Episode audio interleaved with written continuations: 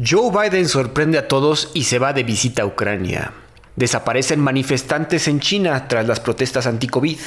Rusia vende sus armas en la feria de Dubái y el dictador Daniel Ortega de Nicaragua exilia y le quita la nacionalidad a 200 presos políticos. Esto es Perros de Embajada.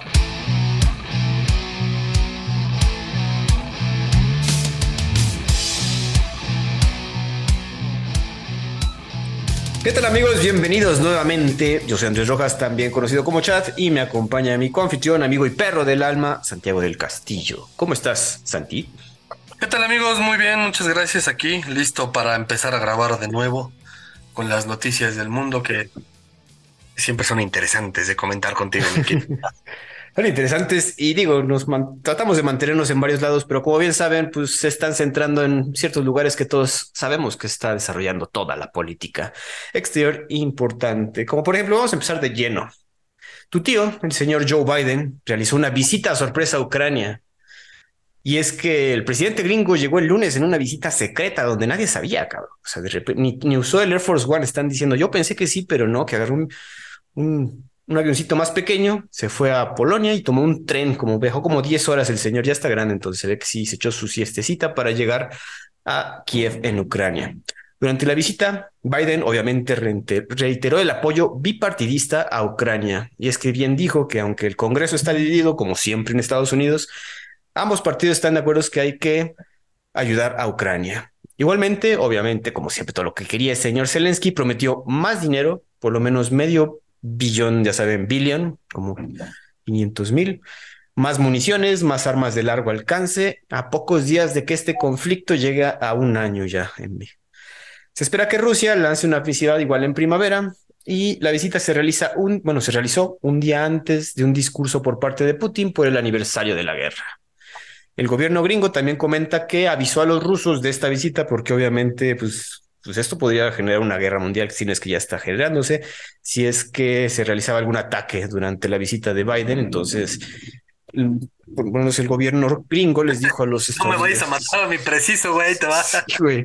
Va a ir para allá, no hagan nada, o sea, aguas, porque va a estar allá, güey. Entonces, pues se ve que no pasó nada. Digo, nada más fue visita también de rápido, porque luego, luego el señor Biden se fue a Polonia también a realizar un par de discursos para reiterar el apoyo de la OTAN. Y vale la pena mencionar que también, digo, ya se había tardado Joe Biden en ir a Ucrania. Había comentado que de hecho no, no, no lo iba a hacer. Entonces, por eso la visita sorpresa y a todos nos sorprendió que de repente, ay cabrón, ya está este señor en Kiev. Otros líderes ya han realizado estos tipos de viajes de apoyo a Ucrania, como puede ser el presidente francés Emmanuel Macron, el primer ministro de Alemania Olaf Scholz, el amigo de Santi Justin Trudeau y también el primer ministro recién inaugurado Rishi Sunak. Santi, pues Biden por fin se ve que lo tenía planeadito, pero muy en secreto. Se ve que les dijo a su, a su gente, oigan, organícenlo, no sé cómo, pero van. Sí, es, a ver, lo que estuvo muy interesante justo fue el, discurso de Putin un día antes. No sé si tuviste oportunidad de verlo. Pues vi que comentó que, o sea, lo, lo que la noticia que más vi fue que no, pues si Estados Unidos usa armas nucleares, nosotros vamos a usar armas nucleares. Entonces, la amenaza ahí de de una guerra nuclear está vigente. No, no, no, el tema fue lo más importante del discurso de Putin. Eh, bueno, desde mi perspectiva fueron dos cosas. primordialmente una, que esa no es porque sea mi perspectiva, es porque sí es un acontecimiento, es que puso en suspensión los, los acuerdos START. también. De hecho, yo hablo de mi, mi tesis de eso. los, son, son, los acuerdos de, pues, de, no proliferación de armas nucleares, de límite de, de, armamento nuclear, eh, de, uso de, las armas nucleares y tecnología nuclear, todo eso, suspendió esos acuerdos. Esos acuerdos están firmados entre Rusia y sus aliados y Estados Unidos y sus aliados, digo, la OTAN también, ¿no? Eh, esa parte está súper interesante porque si ya lo puso en suspensión, el acuerdo, quiere decir que si ya se está oliendo un tema ahí de que, pues cualquier cosa, yo sí pico el botón rojo, güey. Y sí les aviento un par de bombitas por ahí, ¿no? Ahora, lo que llama la atención es la visita de Biden como bien dices, yo jamás me hubiera esperado que, que tu tío, tu abuelo, tu tío abuelo animara a ir. Se ve que sí le metieron un, ahí en el transcurso del tren, sí le metieron un buen de vitaminas y minerales. sí, su inyección. Para que pudiera llegar. Qué valiente, porque sí es una provocación. Ahora, como bien dices, pues sí les avisaron a los rusos, ¿no? Así, oye, ahí te va, aguas, No te enojes, te estoy avisando con tiempo, ¿no? Este, pero la otra parte, que es lo que te decía yo desde mi punto de vista, que es lo importante de, destacar del discurso de Putin, es, es, todo lo que dijo, que es lo que yo he venido diciendo durante todo el podcast, güey. Es cómo Rusia realmente se sienta, se sienta comparación del mundo. Te mandé el mapa de las, de las bases militares y las bases nucleares de Estados Unidos, ¿no? Sí, sí. Da perfectamente cuenta de cómo rodean Rusia y lo, lo encapsulan de una manera brutal.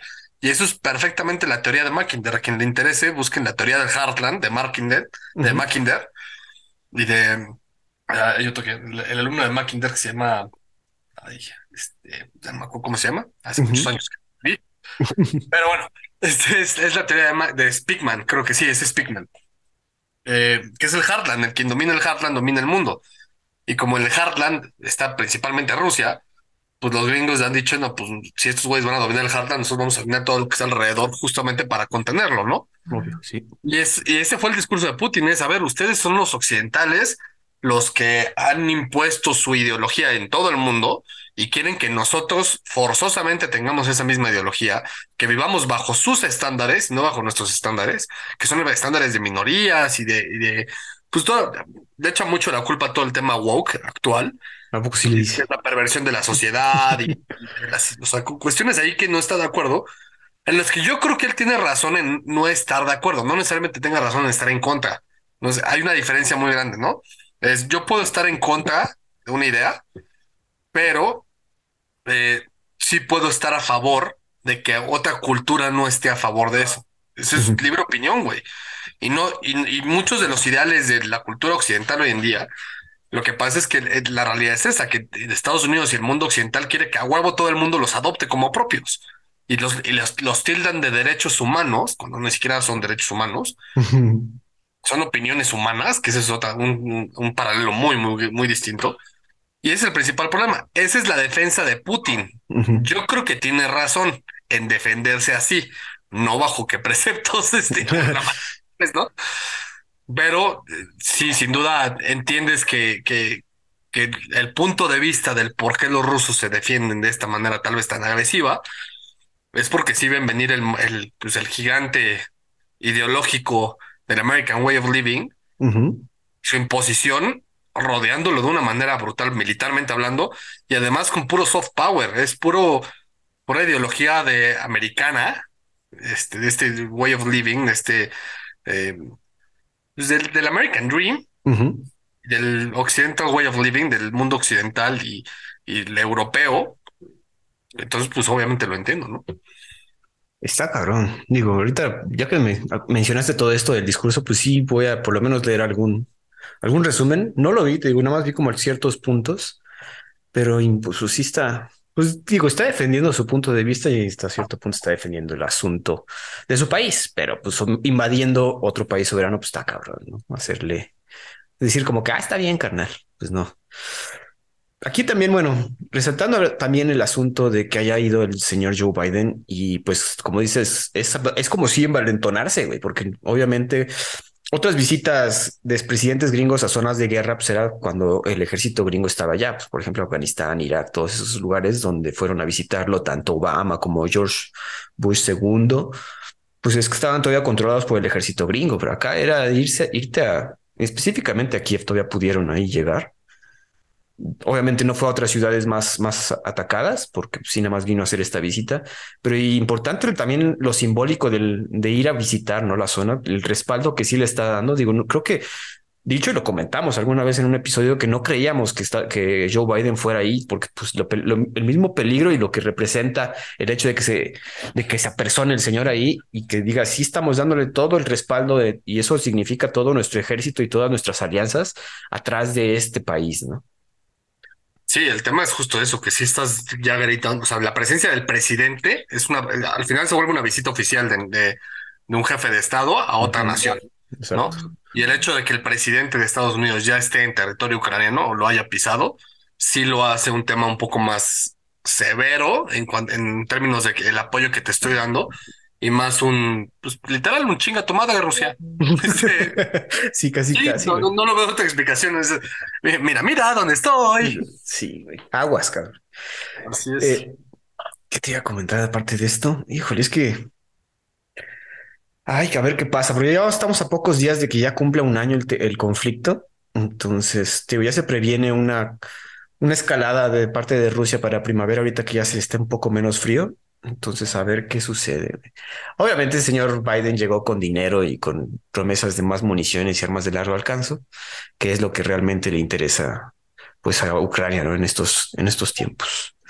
Claro, y, y además el tema es que, que, a Rusia ya le empieza a urgir terminar, o sea, como, dar, ponerle un punto final a esto, ¿no? Se puso, de hecho, creo que lo comentábamos en Twitter tú y yo, que eh, empezó a haber mucho rumor acerca de que Rusia iba a hacer un anuncio de que se iba a anexar. Eh, eh, pues, es que no sé si decirlo. Porque todavía es rumor, ¿verdad? Sí, es que también puede ser eso, todavía no está en. Porque estaba el tema de que, que se iban a anexar a Osetia del Sur, Abjasia, que están en, justo en la, en la parte de Georgia. Y había un tema ahí de Bielorrusia también, que es todo un show, porque fíjate que Bielorrusia, su presidente, que es Lukashenko, es el único presidente que queda desde la independencia de las, de las 15 repúblicas de la Unión Soviética, o sea, desde que se llegó a la Unión Soviética en el 91. Es el único jefe de Estado que se ha mantenido en el poder de todas esas 15 repúblicas. Ah, cabrón. Entonces, eh, pues, o sea, podemos hablar de Ucrania, de Kazajstán, de Kirguistán, de Tayikistán, de Turkmenistán, de los Bálticos, de, o sea, de cualquier país que, fue que fuera parte de la Unión Soviética. El único que sigue en el poder es Lukashenko y es un militar, eh, ex militar, ex KGB, eh, super dictador, eh, brutal, y que lo está haciendo un, un, estilo como Corea del Norte, en el que su hijo ya lo lleva a los desfiles militares vestido de militar y es un escuincle que tiene 11 años. No mames. Este sí, o sea, sí es un tema, ¿no? Entonces ahí está interesante ver la reacción porque además Rusia y Bielorrusia tienen un, un tratado firmado que es un estilo Unión Europea Ok. Para que me entiendan, en el que entre Rusia y Bielorrusia no hay límites, ¿no? O sea, es, somos una fraterna, como una confederación, una, una supranación dividida en dos estados, ¿no? De Rusia y Bielorrusia. no sabía, como libre, libre tránsito y economía compartida, algo así. Pues de economía no tan compartida como la Unión Europea, pero sí libre tránsito, ¿no? Ok. Y al final, la, economía no tan compartida porque al final Bielorrusia no tiene economía, güey. Rusia. Okay. pero literal es, va por ahí, ¿no? Ah, bueno. También algo que salió, una noticia que salió hoy es que hubo una reunión con China, con, con un representante chino de alto impacto, cabrón, entre Putin y este señor, ahorita se me fue el nombre, perdón, porque no me alcancé a ponerlo en el guion, pero y de hecho lo vi hace apenas unas cuantas horas, pero pues eso también te digo, no sabemos qué dijeron, pero ahí que no les conviene, yo creo, ni a los gringos, ni a los chinos, ni a los rusos esa alianza. Los gringos sacaron el comunicado en el que le decían a los chinos, este, estate quieto, aguas, porque te pueden poner sanciones si le vendes armas a los rusos o tecnología a los rusos, ¿no? Es, estate quieto. Los chinos se ríen en la jeta, ¿no? Y así, ja, ja, ja, ¿viste? oye, güey, te recuerdo que no estamos en los noventas, a mí ya no me importa lo que digas, ¿eh? Este... Sí, pero sí, pero sí es de preocuparse, güey. Digo, esperemos que, que, que ahí la... Que también los chinos soltaron ahí como que el, comentario que querían hacer un acuerdo de paz entre este, eh, para que se resolviera el asunto de Ucrania. Hay que ver pues, cómo, cómo lo presentan y qué tanto peso tiene frente a las dos, frente a la coalición y los rusos. Pues sí, pero eh, a mí me, lo que me llama la atención es por qué todo el mundo se pone como que muy indignado y todo el mundo quiere ser mediador y todo el mundo quiere poner sanciones y, todo el mundo tiene una opinión al respecto y lo, y lo toman como el evento más importante del año, el tema de Ucrania. Cuando los gringos hacían lo mismo en, otros países y les vale queso, ¿no? Cuando Israel hace lo mismo con, con Siria, que en medio de un terremoto lo bombardea y este, nadie dice nada de los pobres sirios, ¿no? Nada más porque no son occidentales. Eso es lo que no, a mí no me termina de cuadrar a nivel mundial. Eh, y creo que es una predominancia del American Way of Living que no, no debería de ser, ¿no? Pues no, no debería ser. Pero bueno, Santi, hay que ver qué pasa. Como comentamos, ya se viene el aniversario de este conflicto y pues esto no pinta para que se vaya a resolver pronto, como comentamos cada pinche podcast. Perdón, amigos. Vamos a pasar a otro lado. Vamos a pasar a una noticia rápida, un poco triste, porque otra vez está cayendo a esta zona que comentaste, Siria-Turquía. Sucede otro terremoto de magnitud 6.3 que golpea la zona sur de Turquía. Este, se cuentan al menos seis fallecidos y al menos 294 personas heridas. Edificios que habían resistido los terremotos de hace un par de semanas se dieron hasta este último movimiento telúrico y pues se derrumbaron. La zona más afectada fue Antaquia, y este último terremoto es considerado una réplica de los, que, de los que sucedieron a principios de mes y ya cobraron la vida de 46 mil personas. ¿no? Y pues qué miedo, güey, saliendo de un terremoto devastador, de repente empieza a temblar otra vez y otra vez hay que salir corriendo, güey, pobre gente. Sí, este, pues es lo que justo lo que, lo que acabo de comentar, ¿no? Que, que les cayó otro terremoto ahí eh, justo en Siria, y además los israelíes se, pasan de y los bombardean en medio del terremoto, pero les, vuelve a dar un terremoto. Dicen que sí, sí es réplica, ¿no? Es una réplica, Es Una réplica fuerte, cabrón. Es, 6.3. el tema, sí. digo otra vez, digo, rápidamente no hay que hacer tanto énfasis. Les mandamos un abrazo a toda la gente de Turquía, porque sí, digo, estos terremotos no cesan y siguen afectando. Digo, eso de que los edificios que habían resistido ya pues otra vez se volvieron a caer varios, güey, que estaban ahí. Híjole, qué, qué desgracia, Dios. Santi, pasamos hacia África, bajamos un poquito más. Fíjate que Burkina Faso, esta nación, termina oficialmente las operaciones de ayuda militar francesa en su territorio. Tras una ceremonia con bandera y todo, se la regalaron, al, bueno, se la dieron a las fuerzas francesas, se retiran militares franceses del país africano. Desde enero ya se había avisado que las Fuerzas Armadas francesas debían abandonar el país tras conflictos con el nuevo gobierno militar, el cual llegó al poder el año pasado. El ejército francés contaba con al menos 400 soldados y estaba realizando misiones de ayuda contra insurgentes y grupos afiliados a Al Qaeda y al Estado Islámico. Perdón. Igualmente, se han estado realizando protestas antifrancesas en distintos puntos del país. De manera nada sorpresiva, en estas protestas se pueden ver banderas rusas ondeando, mostrando las tendencias políticas que está tomando este país. Francia ya había retirado el año pasado eh, del país vecino de Mali también a sus militares, donde también estaban estaban, bueno, se estaban, este país de Mali ya está aliando con otros mercenarios rusos para resolver sus conflictos. Y es que aquí podemos ver cómo la tendencia que comentas antes ya irse pues volteando contra los colonizadores, que también eso salieron a decir bastantes eh, políticos africanos, donde, ah, porque ahora, o sea, Rusia nunca nos colonizó, ¿por qué tenemos que seguir bajo el yugo de ustedes que sí vinieron aquí a colonizar y no puedo tenderle la mano a alguien que a mí no, no me ha hecho nada, ¿no? Y es el asunto aquí que también, pues está volteando hacia Rusia, hijo. Es que África es, es, va a ser el punto pivotal en un, si, si llega a haber un nuevo conflicto internacional eh, de magnitud alta, digamos, llamemos la Tercera Guerra Mundial, África va a ser el punto pivotal, porque los chinos han invadido África por completo, o sea, ya es como la mano de obra de, de, China, está brutal. De, de manera económica, de manera. Sí, sí, sí, sin duda. Pero el tema es que todos los países de África, pues sí tienen cierto recelo eh, llamémosle así. Resentimiento. O resentimiento de, toda la cultura occidental por, por el imperialismo, ¿no? Por, por, por el colonialismo inclusive. Entonces, eso sí se vuelve un tema delicado que pues terminaba pasando en, en le terminaba pasando factura a, los países colonizadores, dígase la, la OTAN. Pues todos ellos. Y además, pues son países el norte de África es país, son países musulmanes, ¿no? en, su, en su mayoría. Y, y, si te vas al sur, pues sí, pueden ser un poco más cristianos, este, de diferentes denominaciones, pero pues no, no, o sea, eso no te quita el hecho de que no te quieran mucho, ¿no? Ahora, Burkina Faso pues, es el típico país que yo digo que siempre son una isla, ¿no? Cuando dicen Burkina Faso, pues, son una isla, pero no está ahí metido en África. Y, y es como el inicio de, de, este, de lo que puede ser un, un efecto en cascada, de, de pues estar expulsando europeos y, americanos, americanos del continente, de, todo el continente africano, ¿no?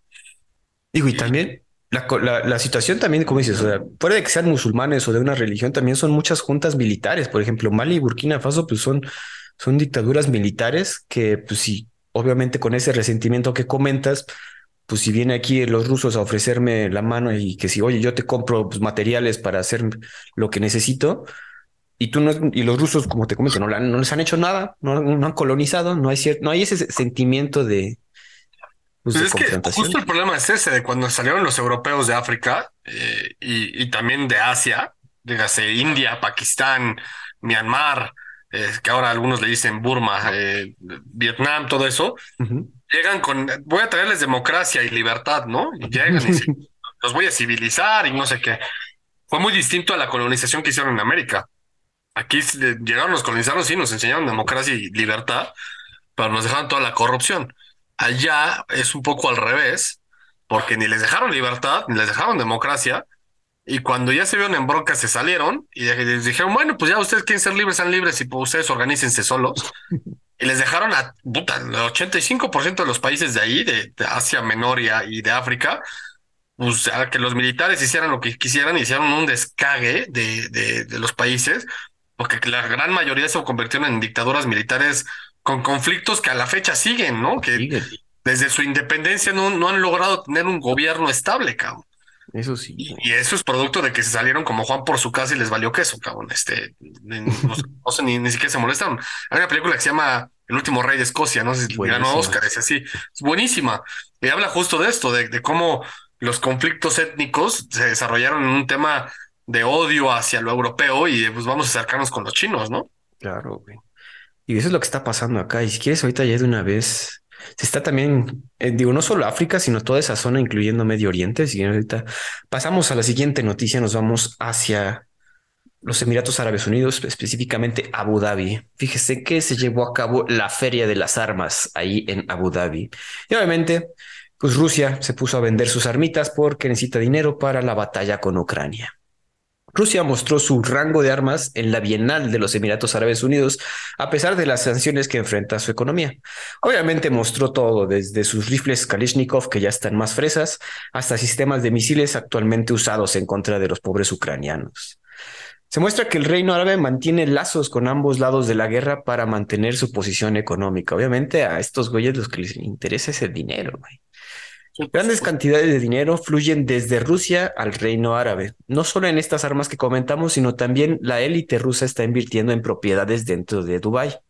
Por otro lado, los hijos de los oligarcas emigran al reino para evitar formar parte de la guerra, o sea, para que no los, para que no los, ¿cómo se dice? Cuando los conscript, cuando los reclutan, para evitar el reclutamiento, los mandan a estos países donde pueden vivir como reyes, porque obviamente tienen un chingo de lana, en estas ferias de armas por lo general traen a individuos considerados problemáticos como líderes militares, como comentamos de Sudán, Chechenia o en países como Libia.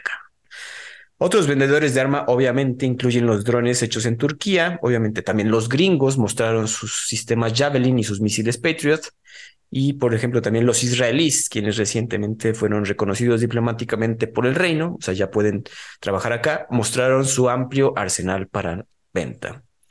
Está cabrón, ¿no? O sea, que por un lado sí estamos viendo toda la guerra en Europa y aquí abajito pues es como el mercado, güey. Vengan a comprar todo con lo que se está matando allá arriba, güey. Pues es que en el, supuesto escenario de una guerra globalizada, como se podría ser la Tercera Guerra Mundial, así va a funcionar el mundo, güey. O sea, van a ser zonas de conflicto, zonas de mercado, zonas de mercado negro, eh, zonas de interés, eh, zonas de desarrollo, este, así va a ser, cabrón. Y entonces este tipo de ferias pues lo pones en Emiratos Árabes, que son hipercapitalistas, pero son una, una monarquía dictatorial. Eh, pues es el perfecto escenario para este tipo de situaciones, ¿no? Sí. A mí me llama mucho la atención todo este tema porque pues es, es que imagínate lo que es lo que son los Emiratos Árabes, ¿no? Es una monarquía dictatorial hipercapitalista, güey. O sea, es, no mames, sí. Es como el mero mole a lo que le quiere tirar la, la nueva cultura occidental woke, ¿no? Este, más o menos. Güey. Digo, también lo que siempre me ha llamado la atención todas las ferias de armas, güey. Pero yo creo que estos niveles, o sea, por ejemplo, siempre has visto como que los documentales de las ferias de armas en Estados Unidos y así a nivel chiquito, güey. Pero estas armas ya a nivel vamos a vender helicópteros, vamos a vender sistemas de misiles. aviones y bombas este, de hidrógeno, no sé, este, lo que se te ocurra, ¿no? Lo que se te ocurra. Y pues como, como salió en la película de Lord of War, ¿no? La de Nicolas Cage. Así, güey, de que pues, cuántos helicópteros me, compras, cabrón. Este, ¿Cuántos Black Hawks? Digo, pero aquí eh, ves que Lord of War es como, como dices, mercado negro, pero aquí es de, güey, damos, te doy factura y todo, güey. Sí, obvio, o sea, es, compra legal, cabrón, o sea. Y, y, en lugar de que vaya Juan de las Unas a comprar su pistolita, va la, delegación oficial de Arabia Saudita a ver qué, qué, le puedo comprar a mi, a mi ejército, ¿no? Digo, aquí los ejércitos de Libia, güey. O sea, Libia yo no me acordaba ni que existía todavía, güey. Sí, y cómo le dices que no a un país, ¿no? O sea, cómo, con qué huevos de Estados Unidos dice, oye, yo voy a ir a la feria a ver qué encuentro, ¿no? Y, entra Irán y así, no, pero tú no puedes entrar, güey, ¿tú por qué vas a entrar? Pues, ¿Qué huevos, cabrón? O sea, ¿por qué tú sí y yo no, no? Y que también aquí el asunto es de por qué Rusia no. O sea, y les digo que todo el mundo lo saca de que ah, Rusia está haciendo guerra, pero va a vender sus armas allá. ¿Por quién le va a decir que no?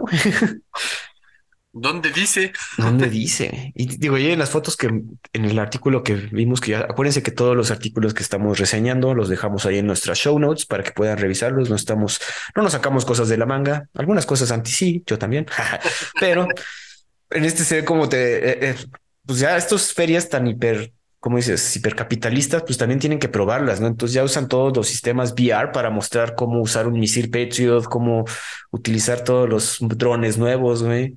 Imagínate trabajar de eso, güey, de relaciones públicas de una empresa de armamento militar de tercer nivel, güey. Este. No mames. O sea, bueno, siendo honestos, tú dirías, tú, de hecho, puedes decir que trabajas ahí. No sé, güey.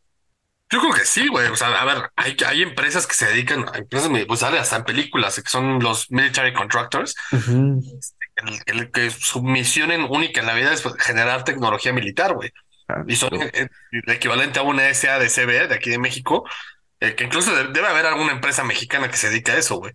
Y que seguro fue a su show así de, mira, tenemos lanzas aztecas.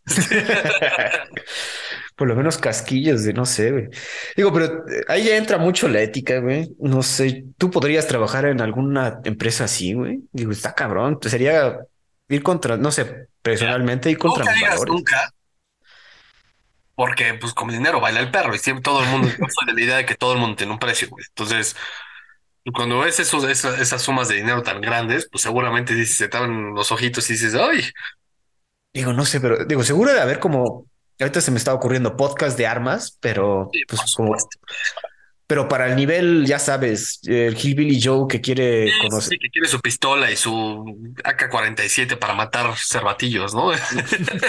Pero digo, ¿habrá podcasts que se dediquen a hacer reseñas de alto nivel de armas? No creo. O sea, sí tiene que ser. También es una industria súper, no sé cómo decirla, como privada, como cerrada para que, güey. Muy, muy, cerrada, ¿no? Muy de invitación. Este, claro, güey. Muy exclusiva. Eh, a ver, sobre la pregunta de moralidad que me hacías, yo sí me considero lo suficientemente moral como para no buscar una carrera en ese rubro, pero no me considero tan tan moralista, no sé, tan ¿Tan santo? No, sé cómo decirlo, como para decir, oye, que si me llega y oye, quieres ser el PR de una empresa que se dedica a hacer misiles y te vamos a pagar 700 mil dólares al mes, este, yo tenga la capacidad de decirles que no, güey, a ver, este, mil dólares al mes y le digo, ¿dónde firmo, cabrón? Hay que ver, güey, no sé, porque imagínate que llega alguien que te diga, oye, hacemos minas, güey. O sea, hacer una mina se me hace lo más cruel del mundo, güey. lo más cruel, o sea, no sé, es que no sé. O sea, a ver, por ejemplo, si es legal, para mí ya es para pensarlo. Si es ilegal, obviamente para mí es completamente no. O sea, no, no me voy a meter un tema ilegal. Si es legal, ya es para pensarlo no te puedo decir que yo, o sea, honestamente, y, este, y tal vez me estoy disparando en el pie brutalmente, pero, pues, pero honestamente, cuando, cuando, cuando, son estas empresas que llegan con montones de billetes legales, güey, o sea, que además es algo legal y te dicen, güey, este va a ser tu sueldo legal y vas a facturar y vas a tener todos tus impuestos en orden y así, güey. Y te dicen, güey, pues a tú nada más no preguntes este nada. ¿Para qué se va a usar? Pues te vale madre. Tú no, más vendes. A vender, güey. Tú le vas a vender a un gobierno, no le vas a vender a pues a, acá Mohamed Al, Qaeda este, o a Silverio, el, el Calacas, miembro del cártel de Guanajuato, güey. Este, pues, güey, no sé. Este, yo no, con toda honestidad te puedo decir que no lo sé, güey. O sea, no, no, no me costaría tanto trabajo decir que sí, como quizá otra persona sí, pero tampoco sería muy fácil, ¿no? Si, te digo, eh, si estoy honesto, a mí me da mucha curiosidad saber cómo se desarrollan esa industria, güey. O sea, cómo se, cómo el, desde el research and development, o sea, sí tiene que tener cierto, pues, o sea, no sé cómo decirle, güey. Pero eh, también es, hasta peligroso para tu vida, ¿no? O sea, de, seguro que si una venta sale mal, pues ya llegó el, nigeriano con una, una hoz y te, te degüella, ¿no? Y nada más tú no cerraste bien la venta, güey. Es que está cabrón. Pero bueno, ahí si alguien, saben de alguien que venda armas, nada más para hacer una entrevista, güey, estaría súper interesante, güey, incluso sin, sin dar nombres en anonimato. Legales y de, o sea, que trabaja en una industria. Sí, claro. Sí, no, no, no. no, no. Abdul que está vendiendo su revólver Colt del 85, ¿no? Sí, este no, no. Alguien de alto nivel, como dices. Pero bueno. Santi, vamos a Sudamérica. Bueno, Centroamérica más bien. Fíjate que Nicaragua libera a 222 opositores presos, los deporta directamente a Estados Unidos y les quita la nacionalidad. Fíjense que el presidente dictador Daniel Ortega aseguró que no hubo ninguna negociación con Estados Unidos y no le pidieron a, Estados, a Washington nada a cambio a pesar de que hay varias sanciones en su contra. El presidente de la Sala 1 del Tribunal de Apelaciones de Managua había hecho pública una sentencia que decretaba la deportación inmediata y ya efectiva de 222 personas sentenciadas por cometer actos que menoscababan la independencia, la soberanía y la autodeterminación del pueblo, por incitar a la violencia, al terrorismo y a la desestabilización económica pues mandó a volar a opositores, cabrón. Entre los afectados se encuentran los escritores Sergio Ramírez y Gioconda Belli, el obispo auxiliar de Managua, Silvio Báez, el excomandante de la Revolución Sandinista, Luis Carrión, y la activista por los derechos humanos, Dilma Núñez. También siete políticos opositores que trataron de presentarse como candidatos a las elecciones de noviembre de 2021 y fueron encarcelados luego, luego, porque este señor no, obviamente es un superdictador. Luego, de izquierda. Eso le quita lo dictador. Luego el traslado, la Asamblea Nacional Nicaragüense, controlada por el oficialismo, aprobó por unanimidad una reforma constitucional que despoja de la nacionalidad a quienes sean declarados traidores a la patria. Obviamente estos dos, 222 opositores fueron declarados traidores a la patria y se les quitó su nacionalidad. El país centroamericano sufrió una crisis política desde primavera de 2018 y se agravó con las elecciones de 2021, donde este señor Ortega se reeligió con su esposa como vicepresidente, eso vale la pena recalcarlo, para un quinto mandato y el cuarto consecutivo. Tanti, ¿cómo ves este asunto que en vez de, para no tener problemas, se los mando a Estados Unidos y me olvido? Pues a ver, este baboso del Daniel Ortega es un ex, guerrillero de que empezó con el Frente de Liberación Sandinista, una cosa así que después se volvió partido político de izquierda, por supuesto. Para la, misión que tenían era derrocar el, el movimiento, bueno, más, más que el movimiento, el, la, dictadura, la dictadura que tenía la familia Somoza, que tenía todo el apoyo de Estados Unidos, esa era de derecha, eh, pero pues este baboso de Daniel Ortega lleva casi 30 años en el poder, güey. Sí, güey. Eh, de manera interrumpida, no, no completamente, no, o sea, no siempre todo seguido. Pero en los últimos años fue cuando más ha radicalizado y se ha vuelto más un, dictador de hecho y derecho. Al principio no era tan radical el güey, ¿sabes? Porque no podía. Eh, pero ahora sí, ya con, con, con, toda esta ola de izquierdas que tenemos en América Latina, este dijo, de aquí soy y ni quien me quite, cabrón, ni menos si tengo el apoyo de los Castro y de Maduro, ¿no?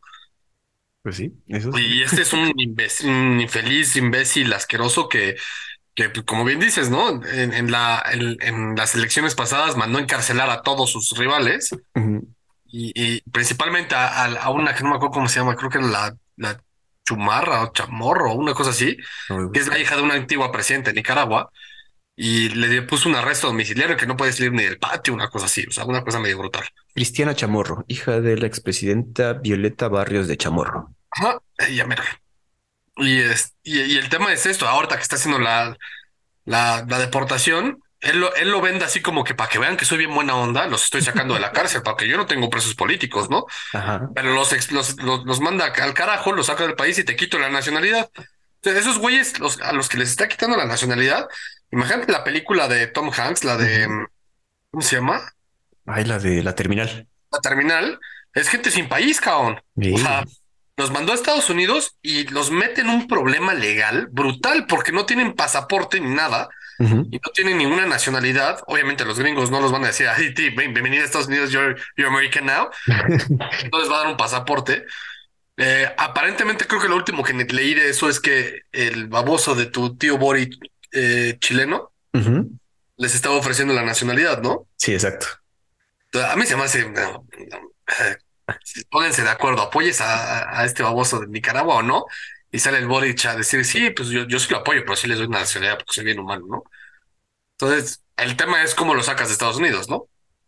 Que tengo entendido que Estados Unidos les ofreció como una, un asilo por dos años, ¿eh? Pero sí, como dices, no, eh, hay que ver. hay que ver. Eh, a ver, yo creo que Daniel Ortega va a terminar como un Gaddafi de, de, que la gente se le va a sublevar y lo van a terminar acribillando y, y, matando en la calle a palazos a él y a su esposa, porque su esposa también es, es todo un show. Es la vicepresidenta nada más, güey. imagínate, güey. Ella es peor que él, dicen, ¿no? Bueno, dicen. este, pero sí, la, la Rocío Murillo, este, es, es, hasta peor, es más sádica. A la madre.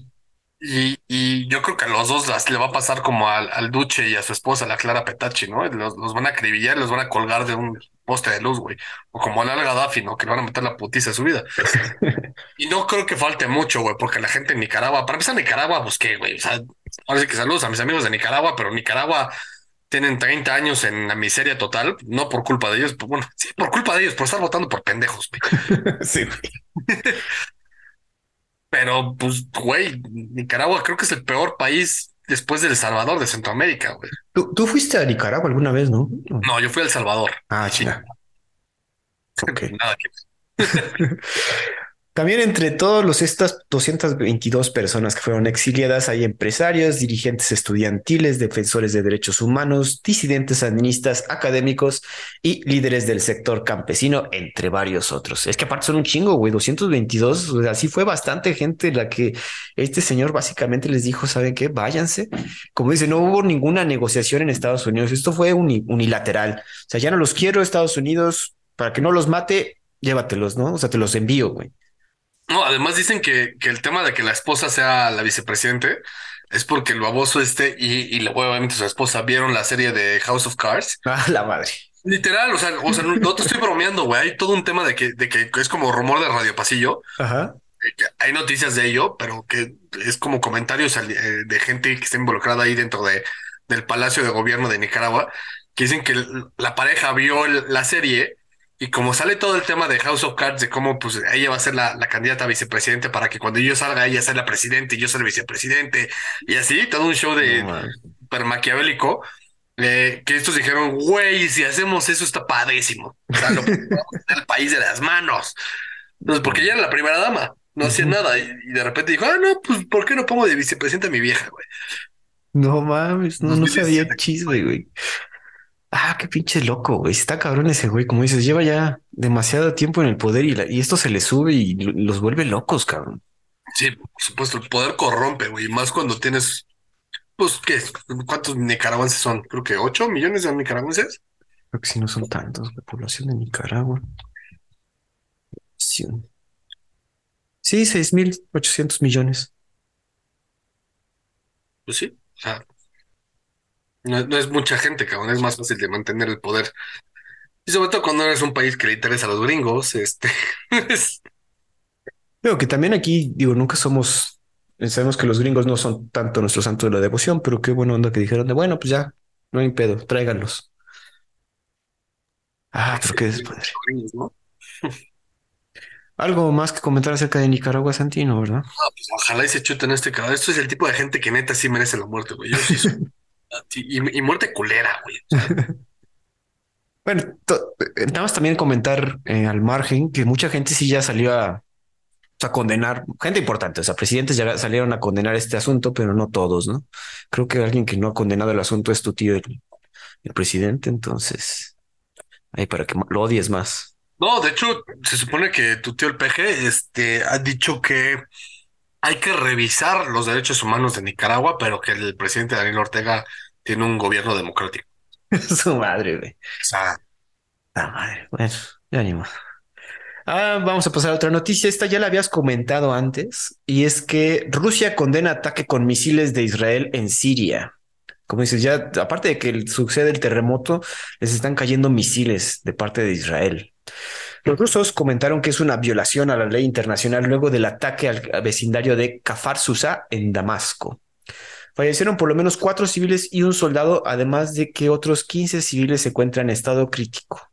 Se especula que el ataque estaba dirigido a militares iraníes quienes apoyan grupos extremistas como Hezbollah, obviamente. Obviamente, como todo, Israel no ha comentado nada sobre el ataque en específico, porque sí son muy secretivos en cuanto a esto, pero sí se puntualizó que sus incursiones en Siria buscan detener el flujo de armas que puedan amenazarlos. Como siempre, Israel, si siente cierta amenaza, envía pues, drones, misiles, todo, hasta la mozada ahí medio escondida, cara. Dentro de estas amenazas incluye el posible envío de armas como si fuera ayuda humanitaria, especialmente tras los terremotos de febrero. Aquí lo que comentan los israelíes es que estas ayudas humanitarias pueden traer, puede hacer un flujo de armas el cual pueda pasar desapercibido por muchas personas. Ya lo comentábamos que quizás se podía usar tanto por los por el gobierno oficialista de Bashar al-Assad o aquellos rebeldes que están en contra de él, o incluso como pues bien mencionan estos paranoicos israelíes, cualquier grupo de extremistas les puede empezar a llegar por ahí un tipo de armas, ¿no? Santi, ya habías dado esta noticia, está cabrón, ¿no? Pobrecitos cabrones. Pues, a ver, a mí a veces, a veces cuando hablamos de Israel, digo lo primero que, o sea, lo, lo, que pienso realmente y, y, a veces después lo pienso un poco más y, y me acuerdo, me acuerdo que me da un poco de miedo a veces hablar de Israel. Este, sí, güey, nos debería dar miedo. Porque, porque sí, o sea, ya meterte con, con, con la comunidad judía que es sionista, básicamente, no, no todos los israelíes son así, pero básicamente el país está formado por ellos. Sí, sí es de miedo, güey. Sí son súper secretivos y nunca sabes, de repente un día voy a aparecer muerto y va a parecer que, que mi mujer me asesinó cuando realmente me mataron los del Mossad, ¿no? Este, ¿Qué de pasar, güey? Y el, el, tema, yo, lo que me da miedo siempre de, dar mi opinión de Israel es que sí realmente pienso que son el, el estado más nazi que hay actualmente en el mundo, ¿no? Y ellos hacen exactamente lo mismo que llevan 70 años quejándose de lo que les hicieron en, los, en, lo que les hizo Hitler, ¿no? Y ellos no tienen ningún reparo en hacerlo y a veces hasta peor, güey. Entonces, yo no estoy en contra de que ellos tengan su derecho de defenderse como nación, pero güey, no, o sea, lo, lo, han llevado a un extremo brutal, ¿no? Y un extremo en el que no es ni legal. No es porque de hecho la, la última parte legal de, del conflicto sirio-palestino, nada más para empezar por Palestina, ahorita hablamos de Siria, es de que era la, la, solución de dos, de dos, de, la partición de dos estados. Iba a haber uno, uno israelí y otro palestino. Después de que los babosos musulmanes se les fueron a los trancazos a los israelíes en, en la guerra de los siete días, uh Kippur, y que les pasaron por encima a los israelíes, pues los israelíes dijeron, no, pito, yo ya no respeto nada y me agarro toda hasta la península de Sinaí. Y cuando logran negociar con, ¿recuerdas que te platiqué, no? Que logran negociar con Egipto de te regreso a la península, pero si me reconoces, y a partir de ahí es el primer país que lo reconoce como país. es todo un show. A partir de ahí ya le dijeron, me vale que eso, la legislación internacional y yo hago de mi territorio lo que me hinche la gana, ¿no? Y luego pues se meten en pedos con los sirios, que los sirios también les fascina estar ahí metidos en pedos. Este. pues, güey, está mal. Y, y, para de cagar, o sea, punto que, que, los israelíes tengan razón. Punto que, verdaderamente digas, oye, sabes que yo apoyo al Estado israelí, ¿no? Ellos tienen razón y se están defendiendo a sí mismos, que puede ser, o sea, no, no digo que es algo, algo irreal. Pero cabrón, estás viendo que acá un terremoto y que les descagaron el 90% de las ciudades, güey, y que está brutal, que necesitan ayuda humanitaria y que la ayuda humanitaria no está llegando. Y todavía tienes el descaro de bombardearlos, güey. ¿Quién te crees, cabrón? O sea, ¿qué haces, güey? Y todavía lo dices, los, derechos humanos los respetamos y nosotros somos bien pinches pacifistas. Y no, no mames, o sea, ¿con qué huevos, cabrón? De verdad, eso, eso a mí sí me emputa, güey. Es, es, es, es un cinismo irreal. Eso es lo que está cabrón, güey. Punto como dices, o sea, la inteligencia israelí es conocida por ser como muy precisa, pero aún así hay que tener tantito corazón, güey. Sí, o sea, güey, vienen de perder 46 mil, comentábamos el número de, eso solo en, Turquía, quizás en Siria todavía son más y hasta eso no tenemos los números, güey. Todavía les quieres que, pon tú que sí había, porque lo que comentaban es que en la zona que bombardearon es zona donde por lo general entrenan a extremistas y también se, hay mucho movimiento de gente de Irán. Entonces, pon tú que sí, güey, pero aguanta tantito las carnitas, deja que por lo menos caiga todo el polvo de todos los edificios que se han caído, güey, ya para empezar a bombardear, güey, que eso es tanto corazón, Israel. Porque además todavía tienen el descaro de enviar ayuda humanitaria, ¿no? Los israelíes. No sé si te, hubo una noticia de esto, de que los, los, parte de los bomberos y de los paramédicos que llevó Israel a Turquía, para hacer cuestiones de salvamento y ayuda humanitaria, De repente uno de ellos salió que regresó a Israel con un, un, em, un papiro que era hebreo, pero hebreo de la época de Jesucristo, Y, lo donó en un museo, güey. y eso es un tema porque ese papiro pues era parte de un museo turco, una cosa así que, que sea invaluable, ya sabes, estas cuestiones que son invaluables.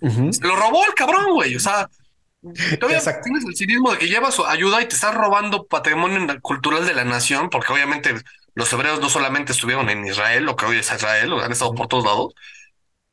Y es ilegal sacar ese tipo de, de, de, artefactos de, de, Turquía. y este baboso le valió y se le pasó por el arco del triunfo y aquí está. Pero lo último que leí, creo, es que Israel sí regresó eso, ¿no? Ah, este, pero güey, o sea, a, ese nivel de psicosis tienen los, los israelíes, güey. O sea, es, es de cabrón, me vale. Y, lo, comenté yo, y, hasta tú también cuando, cuando quedó tu tío eh, elegido, el, el, el, el, Ben, el Beni, este, eh, que, que, iba a ser un tema de Israel muchísimo más radicalizado, pues lo estamos viendo ahorita, güey. Ya es un cinismo y una falta de tacto humano eh, impresionante.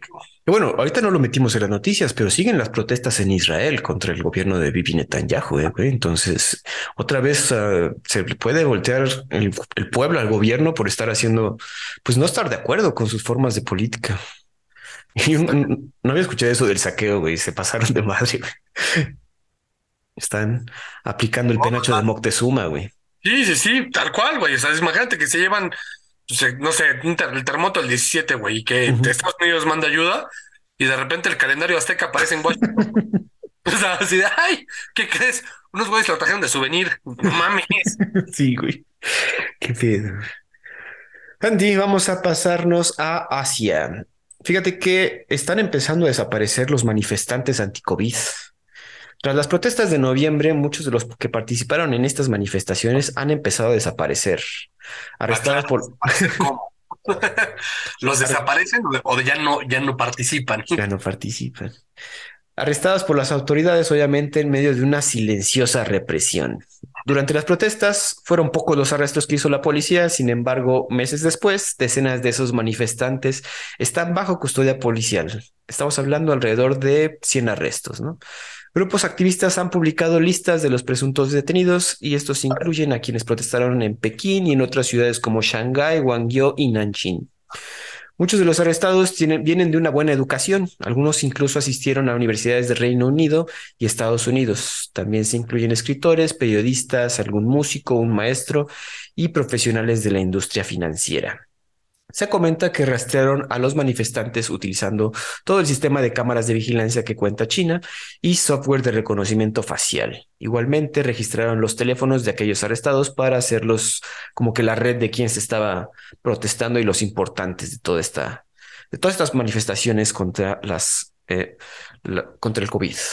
Los que están en libertad los que están en libertad bajo fianza aún pueden ser acusados, porque aparte de que hay unos arrestados, también hay unos que salieron en libertad bajo fianza, pero también pueden volver a ser acusados y las familias de los detenidos han permanecido en silencio y algunos han cortado contacto con todos los amigos de los detenidos bajo amenaza de perder sus trabajos o su pensión.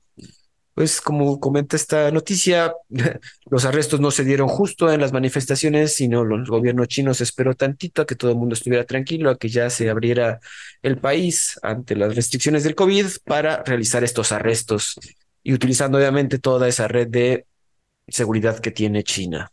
Santi, creo que ya lo habíamos profetizado, se está llevando ya a cabo. Sí, pues a ver, ¿Tengo voz de profeta o qué, güey? Pues sabíamos que iba a pasar, güey. Pues sí, era, era natural, güey. Es un, es un poco el modus operandi de tanto del gobierno chino como de los propios chinos, ¿no? Y si bien muchos de estos chinos, como bien mencionas, tenían una educación un poco occidentalizada, pues es lo que termina pasando. Acuérdate que, que hemos hablado un par de veces aquí acerca del tema de Hong Kong, de cómo les cambias un modelo capitalista y luego como que no lo podías hacer comunista luego, luego, ni, ni, siquiera adaptarte a, tal cual a, la cultura china, como ya venían pues casi 100 años. Entonces, los chinos, en, lugar de adaptar a los de Hong Kong hacia China, lo que hicieron fue tropicalizar un poco a China hacia Hong Kong y dejarlo como un estatus distinto. Y aquí es lo mismo. Entonces, los, la gente de Hong Kong tiene un estatus especial, inclusive en, su psique, que te hace ser un poco más rebelde de lo que los chinos tradicionalmente habían sido, ¿no? Y eso, pues, de una manera u otra empieza a, volverse como un, como un virus contagioso hacia la China continental, que, que, pues, obviamente la gente empieza a decir, oye, este, Tienes razón. ¿cómo voy a dejar de todo, no? Y pues, obviamente viene la represión del Partido Comunista y entonces dice, bueno, entonces sí, sí me dejo de todo lo que quieras. Ahorita comentaste algo muy importante, que es como un virus, ese, e, estas personas que van afuera de... Y le apenas leí un artículo ahí como de una investigación. No leí, no me aventé todo el artículo investigativo, pero comentaba que por lo general las ideologías se, se mantienen estables mientras alguien no salga de ahí y se adapte y absorba ideologías de afuera, güey si bien sabes, Osama Bin Laden, güey, ese güey no fue extremista hasta que se fue a estudiar a otro lado, güey. Y así sucede, que de repente... de hecho, se, volvió extremista en Occidente, porque él vivía, eh, creo que en, en, Alemania, en un país de Europa, o sea, él vivió ahí. Y ahí fue donde se, se volvió, se, radicalizó, pues. Y, y, es lo que menciona, menciona este investigador, que todo, que gran parte de los líderes se radicalizan afuera para regresar a armar desmadres a su país de origen. Pero eh, aquel, que, aquel musulmán que vive feliz en cualquier país de musulmán de los que hemos hablado, pues no tiene esas tendencias extremistas que hasta que se ve, se enfrenta hacia el exterior, güey. Y ese exterior, pues quién sabe también qué, qué, qué, les pasa, güey. Y es yo creo que también lo que pasa aquí en esta situación de China. Quizás el chino promedio que no ha estado afuera de, de mainland, pues no lo había armado tanto de problemas y aquellos que vienen educados de otro lado, pues sí vienen con otras ideas y empiezan a radicalizarse, que puede ser para bien. También no digo que todo sea extremismo malo, pero sí tiene que ser una gente que ha salido afuera de su país. Y, oh, mencionas eh, eso, virus. Sí, sí, sí. Hay un libro que se llama La radicalización de un infante. No me acuerdo del autor, pero habla justo de cómo la, la, cómo es la receta perfecta para radicalizar a un islámico, ¿no? Y un islámico que no sea un adulto, sino por ejemplo un niño. Y hablaba de un caso específico de Irak, que por ahí del 2000, una cosa así, eh, él amaba a Estados Unidos y apoyaba a Estados Unidos y quería ser parte de Estados Unidos. De hecho, su sueño más grande era algún día irse a vivir a Estados Unidos para vivir el American Dream. Y un día, pues, su papá era igual, su papá era el que le, le inculcaba este amor por Estados Unidos, y un día van paseando en un centro comercial de, Irak y cae una bomba de Estados Unidos y se muere el papá y el niño ve, se, le muere el papá en brazos, güey. Entonces, a partir de ahí, ese amor que tenía, porque era lo que el papá le había inculcado, se, se, vuelve en un odio y ese odio se vuelve un hervido, un caldo hervido, que en cualquier momento cuando conoces a la persona incorrecta que está metida con las relaciones incorrectas, pues lo vas radicalizando, radicalizando, radicalizando hasta que en 2000 14, el niño ya es un, niño suicida, ¿no? Ya, bueno, un adolescente suicida. Eh, de, esos que traen chalecos bomba y así, y se va para matarse con el nombre de Alá y tener sus 40 vírgenes y destruir el imperialismo gringo, ¿no? y eso es el perfecto ejemplo de cómo alguien que empezó amando a una cultura occidental termina siendo completamente radicalizado por un evento de esta magnitud. Ahora imagínate, cuando estamos hablando de, de situaciones como esta, de, de, de, pues, de, virus y de radicalismos y de, de, cómo las ideologías se transmiten, pues obviamente mientras más mientras más joven eres, eres más moldeable, ¿no? Sí, y luego cuando tienes algo que te duele, es más fácil que, que el, tu odio y tu, y tu, tu enojo te lleven a una decisión no pensada y tal vez un poco radicalizada, ¿no? Claro. Ah, todo un asunto aquí, Santi. Pues a ver qué pasa, digo. Como sabemos, China no se anda con chistes, entonces por lo menos estas personas pues, van a seguir un poco arrestadas. Santi, vamos a irnos hacia, lo, hacia Europa.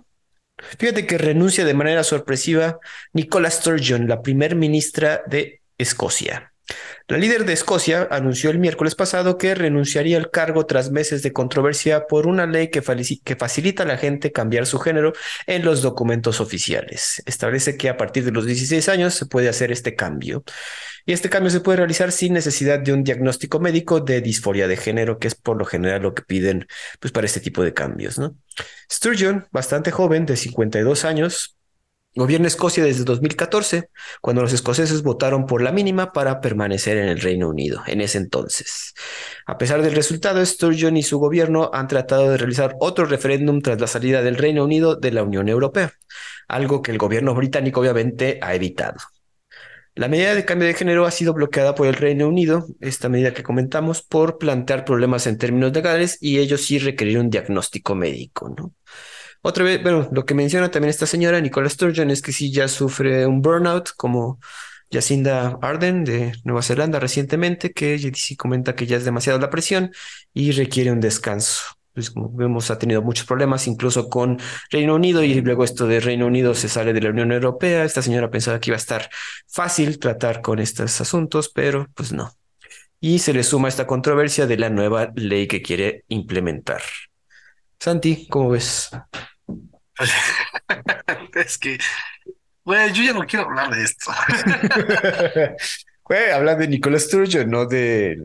Es que, a ver, pues todo va de la mano, güey. Todo, y todo es parte de esta corriente woke de hacer estupideces, güey. A ver, por, por un lado, la, esta es la que te acuerdas que, te, que comentamos cuando, cuando pasaron todos los primeros ministros del Reino Unido, el desfile de como cinco primeros ministros, que se murió la reina. Así que esta fue la que dijo, oye, se me están, se me está, o sea, no, no aguantan nada, cabrón, no aguantan vara, me los cambian a cada rato.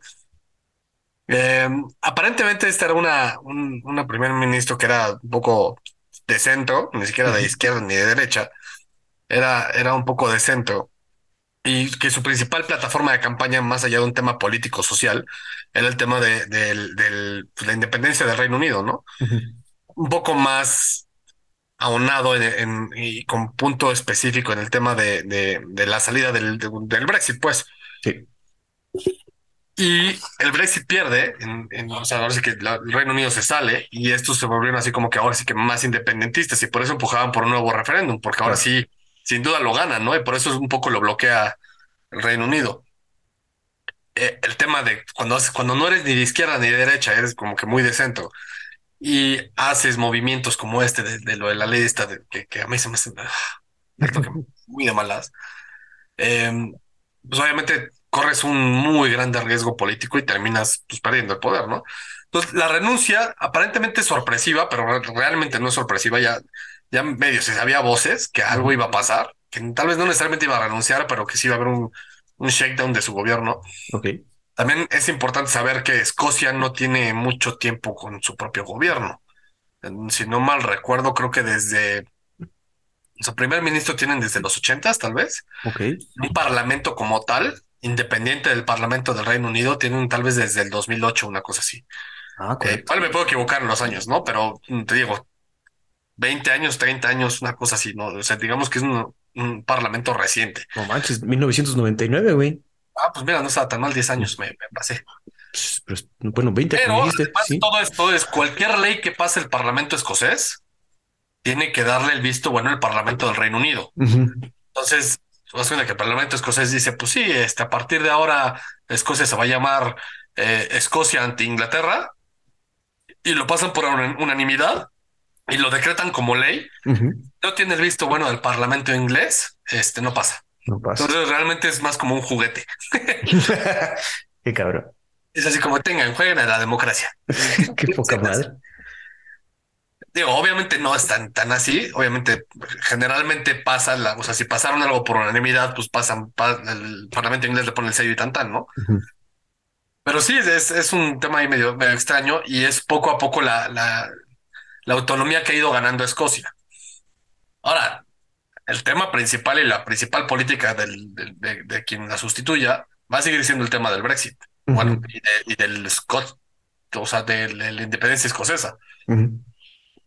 Con punto focal en el Brexit, porque Escocia dependía muchísimo de la Unión Europea. Cierto. Sí, ese es el desmadre, güey, que, que el estar dependiendo y ser como un, como si están, ser el juguete del Reino Unido y si el Reino Unido decide cortar relaciones con, con la Unión Europea y puta, yo también tengo que cortar, güey, pero yo no quería, yo sí tenía negocios, yo sí tenía cosas que hacer, güey. Hijo, es lo que los mantiene, pues, como que muy enojados estos cabrones. Todavía no dicen quién va a ser, creo que ya tienen como algunos, algunas personas como propuestas. Pues es parlamento. Eh, en teoría no hay, no es una elección como tal, es una elección interna del propio partido de, de donde es ella, y es el que queda. Es igual que, que en, que en el Reino Unido, ¿no? Y cuando toquen elecciones, pues ya se verá si se mantiene ese mismo partido en el poder, que es el que emana el primer ministro, o si se cambia a, otro partido. Em, casi todos los partidos de, Escocia, casi todos, son pro independencia, excepto el único que es el de pro unión. Eh, y no según yo, lo, lo, más que sé es que sí tiene fuerza, pero no tanta fuerza, ¿no? No es así como lo, lo, los grandes contendientes. Correcto. Y a ver, estamos hablando de Escocia, que es el más autónomo de las cuatro naciones. No me preguntes sobre Gales, güey. parlamento. Sí, no, el parlamento tiene. Ahorita estoy viendo que por lo menos están eh, contendientes Kate Forbes, Ash Regan y Hamza Yousaf. Entonces hay que ver quién. quién Son del queda. mismo partido, ¿no? Son del mismo partido, sí, del SNP. Sí, sí, sí. Pues sí. Pues bueno, Santi, yo creo que no te quieres meter en el asunto esto de la ley que quería meter, pero. No, no, no, o sea, me meto y voy a salir emputadísimo, güey. la, la neta también creo que a, a- a los que nos escuchan ya también los cansé de tanta, de tantas veces que lo repito. Ya saben lo que opino, eh, ya saben lo que tú piensas también. Y es, son mamadas, Ahí, ahí sí veas, para que veas, digo, no más voy a soltar yo lo de comentario que sí está, está viendo una tendencia a, meter estas ley, a- estas tipos de leyes. Y pues, hay que darse cuenta que no, son- no, no son lo, no son lo que el pueblo quiere, güey. Es lo que una minoría quiere y está haciendo, pues te puede llegar a tumbar, así como en este asunto, güey. Te puede llegar a tumbar gobiernos por querer meter una ley que no es agradable para toda la gente, especialmente los, un- una, no sé si qué tan conservadora sea la cultura escocesa, pero pues se me hace que sí son más conservadores de para No, estar. el tema es que ah, el, pro- el principal problema que podría tener yo es, olvídate de, de si alguien se cree mujer y se quiere convertir en mujer y así, eso ya me vale madres. O sea, eso es, ¿cómo te percibes? Eso es, ese es el tema. ¿Cómo te percibes? Que no es lo que eres, desde mi perspectiva, pero ¿cómo te percibes? A mí me vale cacahuate. Tú puedes decir que es una jirafa y me vale madres, güey.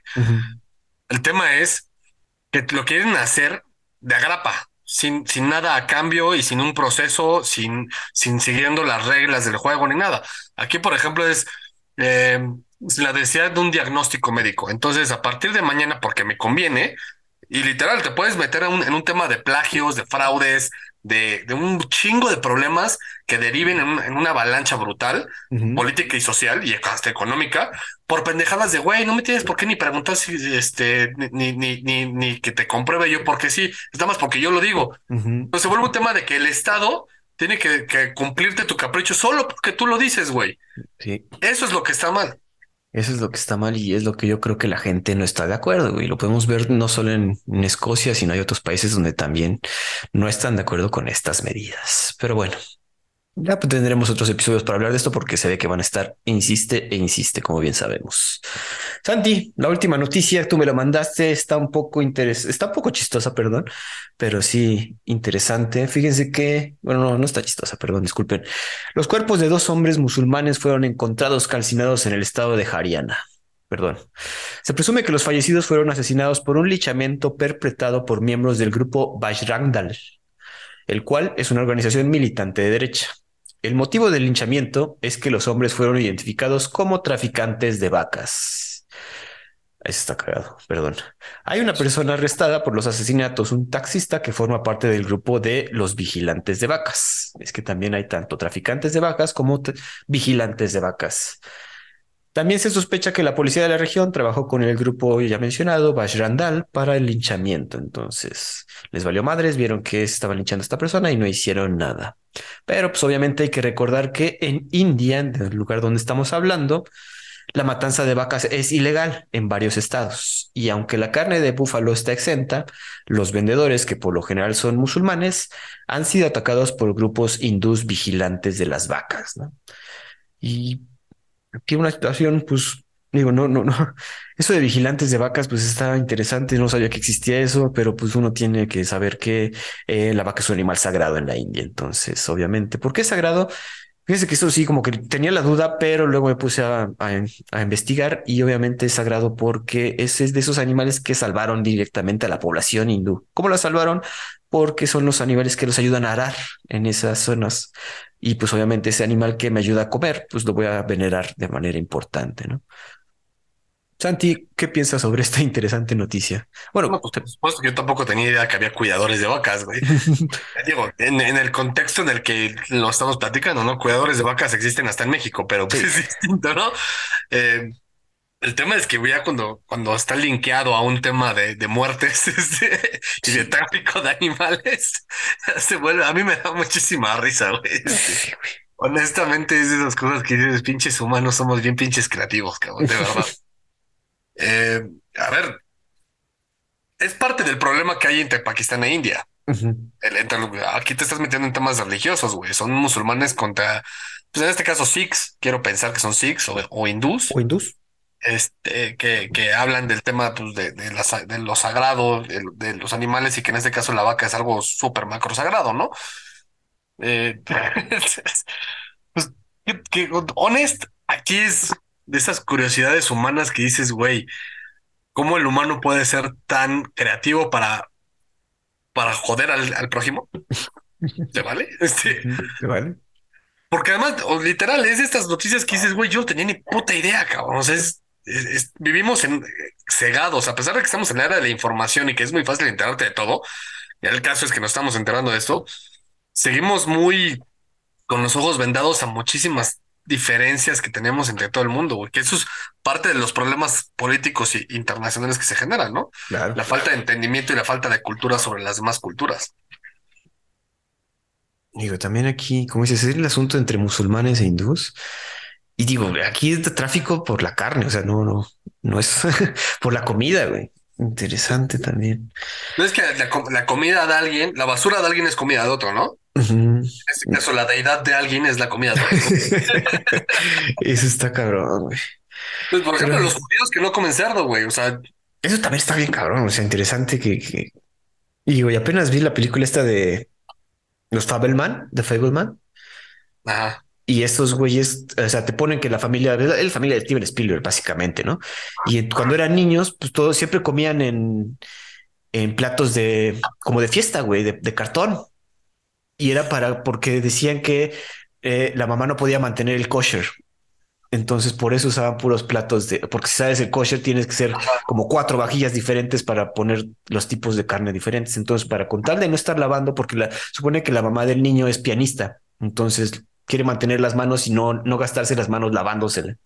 Entonces, pues para no lavar trastes, mejor todo lo comemos en, comida, en platos de fiesta para no tampoco violar nuestra religiosidad y no ser kosher. Eso del kosher también. a veces, o sea, digo, a ver, cada quien su cultura, yo respeto y no tengo ningún problema de que exista, güey. Es, es una falta de sentido común brutal, ¿no? Pues, Es- es- Digo, cuando hablas de religión no hay un sentido común.